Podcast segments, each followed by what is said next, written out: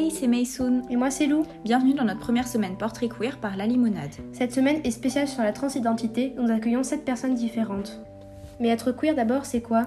Être queer, c'est être une personne LGBTQIA, qui revendique ce mot qui était autrefois utilisé comme une insulte. Et à l'inverse, c'est quoi une personne dia 7 Une personne dia 7 c'est une personne qui est diadique, ça veut dire pas intersexe, cisgenre, qui est en accord avec le genre auquel on l'a assigné à sa naissance, et hétérosexuel et hétéroromantique. Bonjour à tous et bienvenue sur cet épisode de la semaine Portrait Queer. Euh, je suis Maïsoun et aujourd'hui on se retrouve avec Mathieu. Est-ce que tu pourrais nous dire un petit peu euh, quel est ton genre, quels sont les pronoms et accords que tu utilises et qu'est-ce que c'est pour toi euh, d'être du genre que, tu es? Alors je suis non-binaire et plus précisément prox-queer. C'est un truc un peu obscur que personne connaît, c'est normal. Euh, c'est un genre non binaire cousin du masculin. J'utilise principalement le pronom il et les accords masculins, mais les pronoms yel ou ile avec des accords neutres me vont aussi. C'est assez compliqué à expliquer mon rapport à mon genre, je pense que ma neurodivergence joue beaucoup là-dessus, et sur mon rapport au genre en général du coup. Et euh, bah, c'est plutôt difficile de, de, mieux expliquer que de répéter la définition ou, ou de faire des analogies en fait. Et est-ce que tu te reconnais un peu dans le mot trans du coup, comme tu es non-binaire? Ouais, je me reconnais dans le mot et le vécu trans. Bah, comme beaucoup de personnes non-binaires, j'en connais assez peu qui s'y reconnaissent pas en fait. Et du coup, comment est-ce que ton questionnement est arrivé? Comment ça s'est déroulé? Est-ce que ça a été long, voire difficile de te rendre compte que tu étais trans? Bah, en fait, oui, ça a été vraiment assez long. Euh, déjà parce que euh, j'ai appris l'existence des personnes trans vraiment très tard. Je savais pas du tout que c'était possible d'être trans ou quoi. Euh, encore moins la non-binarité. Mais déjà, quand j'étais enfant, bah, je me questionnais pas. Vers 10-11 ans, j'avais régulièrement des points en, main, des points en moins, car je faisais des accords masculins sur des exercices d'écriture à la première personne. Et donc, du coup, on me disait mais non, en fait, t'es une fille, donc euh, il faut mettre et eux là. Donc c'est pas bon, t'as fait une faute d'orthographe. Et, c'est plus vers mes 13-14 ans en fait que je suis tombée sur le site FTM. Vraiment aucune idée de comment je suis tombée dessus. juste je l'ai découvert. Mm-hmm. J'ai vraiment tout lu sur le site, mais vraiment tout. Et euh, du coup je me suis vraiment beaucoup posé de questions à ce moment-là. Je me questionnais aussi sur mon orientation et euh, bah, comme j'étais dans un collège privé catho, en pleine période manif pour tous, euh, ça a été assez compliqué. J'ai vraiment tout refusé. J'ai tout refoulé en me disant que bah, c'était l'adolescence, que ça allait passer. Et euh, bah, juste, j'ai essayé de plus y penser. Euh, ça a de nouveau émergé vers mes 16-17 ans, pour mon orientation surtout. À partir de là, j'ai commencé à m'instruire vraiment activement sur les sujets LGBTI, mais en étant vraiment toujours dans le déni parce que de toute façon j'étais toujours dans le privé catho. À 17-18 ans, euh, j'ai vraiment arrêté de me voiler la face parce que je me disais, bon là, euh, ça commence à faire un peu longtemps pour une crise d'ado. Ça passe pas. Clairement, ça passe pas. Et du coup, j'ai fait mes premiers coming out. À 18 ans, euh, du coup, bah, j'avais fini le lycée. Et j'ai enfin eu le courage de rejoindre une asso LGBT+, et euh, pour la première fois de ma vie, j'ai fréquenté des, personnes trans. Au bout d'un an, j'ai commencé à demander aux gens de genrer certains mots masculins pour parler de moi. Ceux que j'utilisais spontanément depuis mon enfance en fait. Mais qu'on me disait que c'était des fautes. Un ou deux mois après, euh, j'ai profité d'un événement interassociatif où il y avait des étiquettes qu'on pouvait coller sur nos vêtements. Et du coup, bah, j'en ai profité pour prendre le, l'étiquette avec le pronom il. Et je pense que c'est là vraiment que j'ai assumé que j'étais trans. Et euh, bah, voilà, ça a été long et difficile en effet. Oui, je vois ça. Euh, du coup, bah, qu'est-ce que ça veut dire pour toi transitionner? Est-ce que bah, que tu as transitionné? Quelle est la première étape? Et bah, est-ce que tu es satisfait de, de où tu en es arrivé actuellement? Du coup, pour moi, transitionner, ça veut dire vivre et exprimer son genre, peu importe la manière. Euh, que ce soit un changement de prénom, de pronom, de style vestimentaire, de coupe de cheveux, de manière d'agir avec les autres. Euh, modifier son corps, là aussi, c'est vraiment très vaste. Je pense que pour moi, du coup, ça a été quand j'ai demandé aux gens de ne plus me genrer uniquement au féminin. je suis assez satisfait de ma transition, même s'il y a beaucoup de choses que j'aimerais faire, mais euh, que je peux pas encore faire pour des raisons financières ou parce que je vis encore chez mes parents et que c'est compliqué du coup. Ouais. Et du coup, bah, est-ce que tu as, enfin, tu avais dit que tu avais fait quelques coming out. Comment est-ce qu'ils se sont passés? Bah, ça dépend vraiment beaucoup des situations. Euh, j'ai fait vraiment beaucoup de coming out dans des milieux très très différents. Le milieu associatif, euh, LGBTI, euh, ça s'est vraiment bien passé. Avec mes parents, ça a été vraiment très compliqué et ils sont dans le déni, toujours. Avec mes anciens profs, étonnamment, ben, là aussi ça s'est bien passé et on est toujours en contact pour certains. D'ailleurs, c'est comme ça qu'ils sont au courant que je suis trans. Et euh, et il y a largement moins de problèmes qu'avec mes parents. Ils me genre spontanément au masculin quand on se croise dans la rue, alors que bah, ça fait genre deux ans qu'on s'était pas vu ou qu'on n'avait pas parlé. Mhm. Euh, ils m'appellent par mon prénom. Et, euh, et oui, en fait, c'est plutôt des profs qui étaient assez cathos, étonnamment.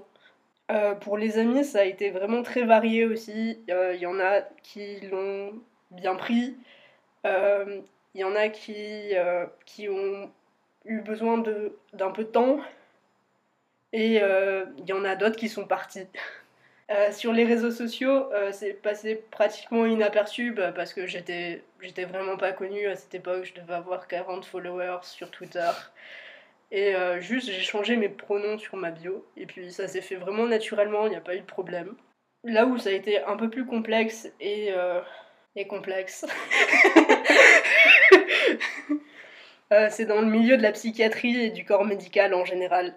Euh, il y, a eu, euh, y a eu des réactions vraiment très diverses, euh, du très positif, comme avec des infirmières qui posaient des questions, qui me genraient correctement, qui m'appelaient par mon bon prénom, qui prenaient même des notes quand je leur expliquais certaines choses. Il y a eu vraiment des réactions de merde et de la transphobie pure. Du coup, toi, t'as pas fait de transition hormonale. Est-ce que tu aurais des conseils pour les personnes transmasculines qui aimeraient transitionner de manière physique, mais pas de manière médicale? Euh, bah, déjà, euh, ne pas désespérer vraiment et ne pas écouter les personnes qui disent que euh, santé ou sans mec, on peut pas avoir de passing. Parce que c'est vraiment faux. Il n'y a rien de plus faux là-dedans. Il y a tellement d'alternatives qui sont pas vraiment connues pour la plupart, ou d'autres qui sont simples mais auxquelles on pense pas. Et c'est l'accumulation de plein de petits détails qui vont jouer là-dedans. Euh, pour la voix, il y a l'orthophonie, évidemment. Enfin, je dis évidemment, mais euh, c'est pas si évident que ça, parce que l'orthophonie, on en parle surtout dans le cadre des transitions euh, transféminines, et très peu dans. très peu chez les personnes transmasques finalement, mais c'est une possibilité, et il faut l'avoir en tête. pour les poils, il y a le minoxidil si vous n'avez pas de contre-indication ou que vous en voulez ou que vous voulez en prendre. Euh, il y a le maquillage aussi. On peut se faire des, des poils avec euh, juste du mascara en fait. Et ça marche très bien. Mm-hmm. Euh, il y a la coupe de cheveux qui change les formes du visage, qui change la manière dont on, va, dont on va être perçu en général. Parce que bah, déjà, une meuf avec les cheveux courts, c'est déjà une meuf qui rentre pas vraiment dans les standards et les stéréotypes, donc on va plus facilement être pris pour euh, pas une meuf. La coupe de cheveux, ça change tout. Hein. Oui, il y a le maquillage aussi, euh, pour travailler les formes du visage. Euh, il y, a, y a plein d'images ou de vidéos qui expliquent comment faire un contouring pour masculiniser le visage. pour aplatir la poitrine, il y a les binders, mais pas seulement. si vous pouvez pas en porter pour X ou Y raison, ou que vous en vous voulez pas, il y a les brassières de sport qui peuvent marcher, euh, il y a des t-shirts compressifs de muscu, ou tout simplement euh, bah, porter des habits un peu larges avec des coupes droites, euh, des chemises ouvertes sur un t-shirt. Déjà, ça permet vraiment de, de cacher la poitrine. On peut travailler la démarche aussi, la manière de s'exprimer, la gestuelle aussi, ça joue beaucoup la gestuelle. Euh, il y a les culottes et les caleçons gainants aussi, euh, qui, euh, permettent d'affiner la silhouette et euh, du coup bah, de d'avoir des hanches, des fesses, euh, un ventre qui sont moins importants, qui, euh, qui du coup vont plus s'apparenter euh, à la norme, euh, enfin ce qui est considéré comme la norme chez les, hommes en fait. Euh, oui, il y a des talonnettes pour grandir un peu aussi, euh, qui permettent de gagner quelques centimètres jusqu'à 5 il me semble, ce qui est déjà pas mal. Il y a des exercices de musculation pour, euh, pour les personnes qui peuvent et qui veulent, euh, qui permettent euh, d'avoir une carrure un peu plus importante, euh, d'affiner la silhouette là aussi. On peut porter des épaulettes aussi, on n'y pense pas assez souvent les épaulettes. Alors que c'est quelque chose de vraiment très simple et ça permet d'avoir des épaules un peu plus larges, des épaules de bonhomme. Euh, Il y a les packers aussi. Là on entre vraiment dans du détail, mais euh, si vous portez des vêtements moulants ou, euh, ou tout simplement un jogging, bah déjà ça fait une, nette différence. Euh, Il y a les pistes debout aussi euh, qui permettent d'aller à l'urinoir et rien que ça, euh, ça permet d'être euh, perçu plus facilement comme un homme. Il y a tout ce qui est bijoux, accessoires, couleurs de vêtements, motifs sur les vêtements qui vont jouer. euh, après, il y a des choses un peu moins conventionnelles, euh, comme les tatouages, les piercings, euh, les couleurs de cheveux aussi. Il y a l'article de La vie en queer d'ailleurs qui en parle assez bien. On mettra un petit lien dans, dans la description du coup. Comme bah, tu prends pas de testostérone, quel est ton rapport avec la mise en avant de la T chez les hommes trans et les personnes trans masculines Euh, bah, ça me met mal à l'aise. Simplement. Euh, vraiment, la T, ça devrait pas être un, un point aussi mis en avant, ça devrait être un point comme les autres.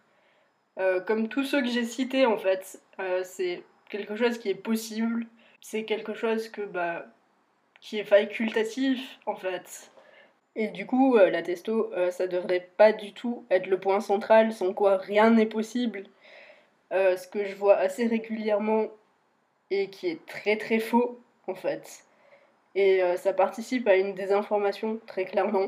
En plus d'être euh, particulièrement validiste et intersexophobe, mais bon, C'est euh, c'est un autre débat, on ne va pas rentrer là-dedans. Sinon, il existe des alternatives hormonales à la T en fait, et euh, qui n'ont pas tout à fait les mêmes effets et qui peuvent convenir à des personnes non binaires. Euh, Mathieu m'a envoyé un PDF à ce sujet que je mettrai encore une fois dans la barre de description. Et il faut euh, aussi avoir conscience que bah, la T, c'est pas magique non plus. Il y a énormément, énormément d'attentes et de pression là-dessus. Il faut vraiment avoir conscience que tout le monde ne deviendra pas un dieu grec avec une pilosité de bûcheron canadien et une voix de crooner. Il y a une diversité chez les mecs diacis. Euh, il y en aura forcément chez les personnes transmasques ou non binaires qui prennent de la T, même si euh, c'est Mm, mm. totalement invisibilisé. Il n'y a que les personnes qui se conforment vraiment euh, aux normes qui sont montrées, notamment sur les réseaux sociaux. Ouais, les autres sont pas du tout mis en avant. C'est ça. On voit toujours que bah, des mecs trans qui sont blancs, minces, musclés, qui, qui ont des poils, qui passent bien, qui sont valides. Mm, mm. Alors que c'est. C'est pas tout quoi. C'est ça, euh, c'est loin d'être la majorité des gens en fait.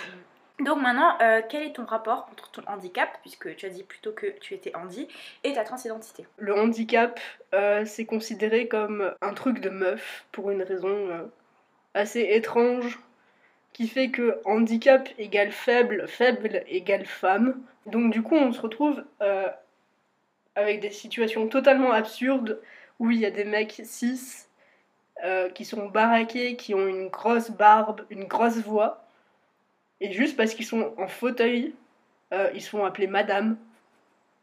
Ça, je comprendrai jamais. Suivant les aides à la mobilité qu'on utilise aussi, euh, notre genre va changer et euh, la manière dont on va être perçu aussi. Vraiment, quand on a une canne ou des béquilles ou un fauteuil, ça change. Alors que ben, notre apparence n'a pas changé du tout. Mais dès qu'on a un handicap qui euh, ressort un peu, qui est plus ou moins visible, euh, déjà ça change vraiment la manière dont les gens vont nous percevoir.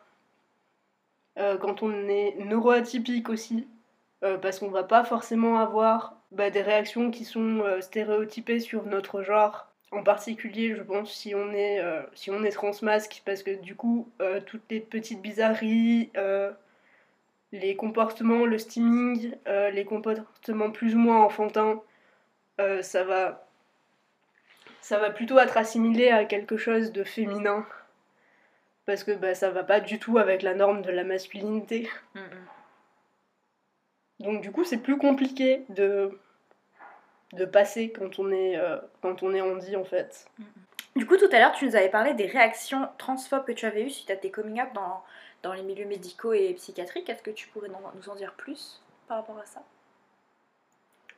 Bah, c'est quelque chose qui est assez courant en fait. Vraiment, si euh, vous êtes plus piqué par le fait qu'on dit que vous êtes transphobe que par le fait de bien traiter vos patients trans, remettez-vous en question. Quand on est trans et euh, en hôpital psy, euh, ça craint vraiment parce que souvent les soignants transphobes vont profiter qu'on est, on est plus ou moins vulnérable, qu'on n'est pas en état de se défendre.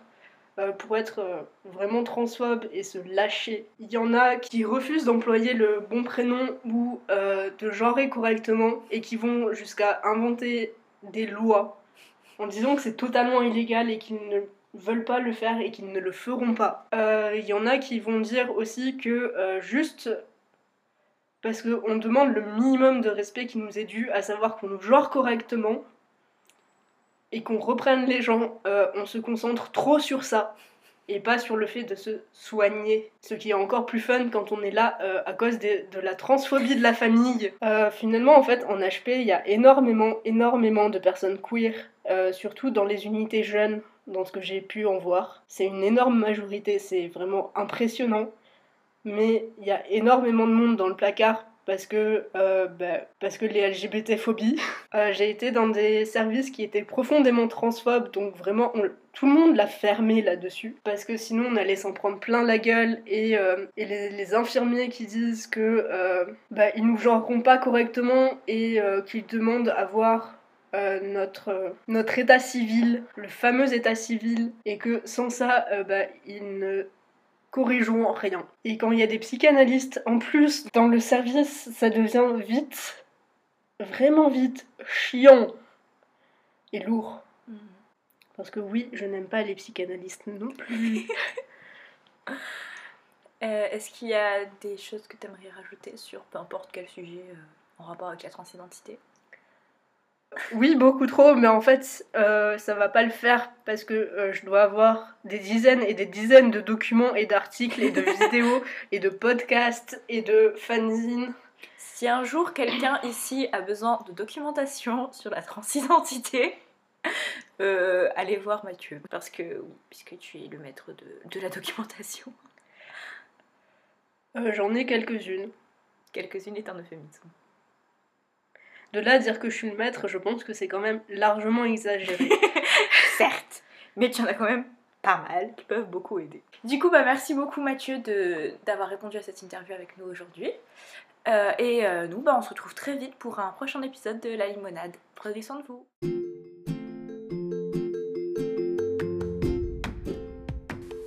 Merci d'avoir écouté cet épisode, on vous retrouve bientôt pour le prochain. D'ici là, n'hésitez pas à nous suivre sur Instagram, la limonade avec deux A, et sur Twitter, la limonade podcast. Et surtout, prenez soin de vous. À bientôt